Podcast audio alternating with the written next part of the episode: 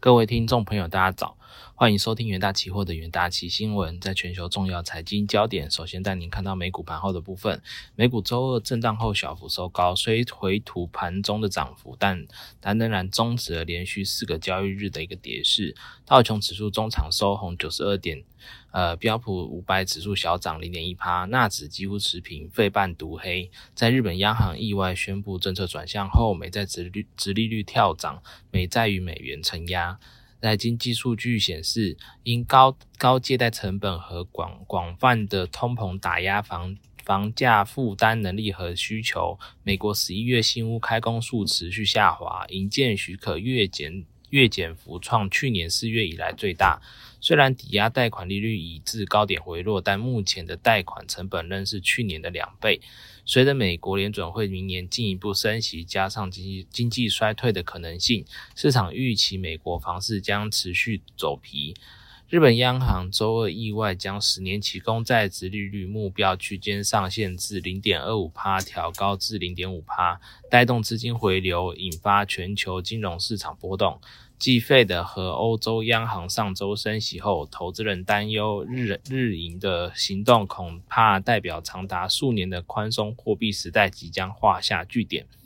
美国公债普遍下跌，十年期公债值利率延续上涨态势。攀至约三点六九帕，是本月最高。日元飙高之际，美元指数下跌零点七帕。再来是中国市场消息，中国人民银行十二月二十日公布，十二月一年期贷款市场报价利率 LPR 为三点六五帕，五年期以上的 LPR 为四点三帕，均维持不变，连续四个月按兵不动，符合市场预期。但是与房贷利率挂钩的五年期 LPR 利率下调下调的预期落空，房地地产房地产股开盘走跌，呃，全指股如呃龙湖集团、华润置地早盘分别重挫六点二五趴以及四点三三趴。在疫情方面，中国疫情再次爆发，依据工位专家研判，北京及郑州或已出已出现首波高峰，上海正进入快速传播期，江西高峰预估落在十二月底，广州则是明年一月上旬。展望后市，受疫情快速散播影响，市场原先预估的报复性消费可能推迟，加上消费信心不足，疫情期间失业减薪人数飙升，短线 H 五十恐遭空方空方灌压走低。在国际新闻方面，经济学家估明年美国经济衰退几率为七十趴，下调通膨与需呃与需求预期。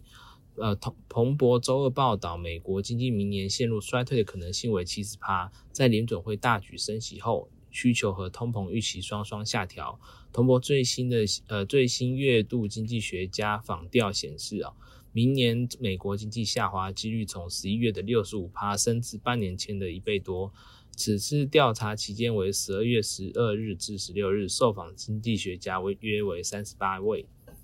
根据调查结果显示。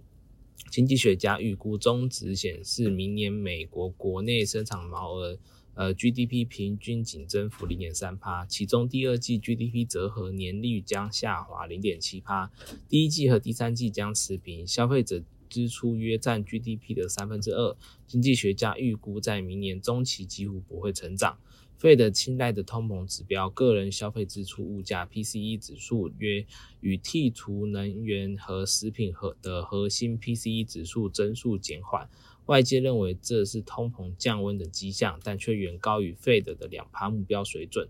但这这也解释为何费的主席鲍威尔上周在费的的将利率升至二零零七年以来的新高后，暗示明年初将进一步收紧货币政策。另外，呃，鲍威尔也还还明确表示不考虑在明年降息。彭博报道指出，费德可能在较长的一段时间内维持高利率的关键原因就是就业市场的弹性。然而，随着经济疲软，就业市场也会跟着冷却。经济学家预估，明年第二季、第三季的就业就业人数将会下滑到，呃，到二零二四年第一季，失业率可能升至四点九帕的高峰。另外，平均时薪在经历今年强劲的成长之后，也会降温。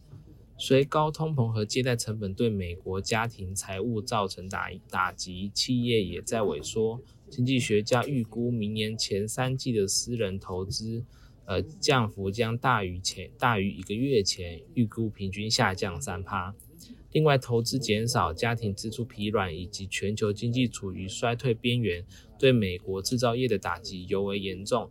呃，彭博调查显示，经济学家下调明年每次的工业生产预期，目前预估明年工业生产平均将下降零点七帕，远低于十一月预估的零点二帕的成长。接下来进入台股三分钟听股期的部分，在有讯有讯期货的部分，有讯在十二月十九日举办法说会，执行长暨发言人张家瑞指出哦。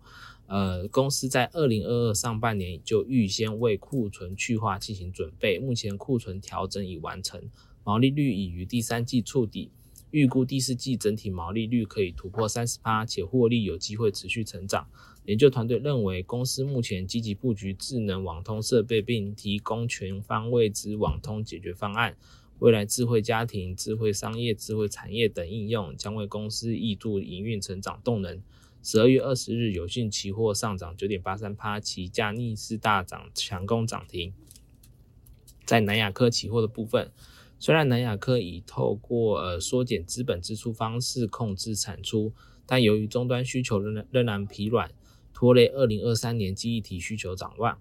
呃，南亚科预期第四季客户将持续进行库存去化。将导致公司营收展望持续下调，且恐面临营运亏损风险。研究团队认为，南亚科先前在法说会上宣布下调二零二二年资资本支出至二二零亿元，且二零二三年将持续缩减支出，公司营运展望不佳。十二月二十日，南亚科期货下跌三点三六趴，期价长短均线死亡交叉。在新兴期货部分。二零二二年，由于终端需求减弱，导致 ABF 窄板拉货动能下降。呃，新新兴十二月十九日经呃董事会会议后决议，呃，将二零二二年资本支出下修五十三点三七亿元至三八九点四九亿元，二零二三年则是下调六十八点六七亿元至三五四点二亿元。市场对于窄板产产业后市看法转趋保守。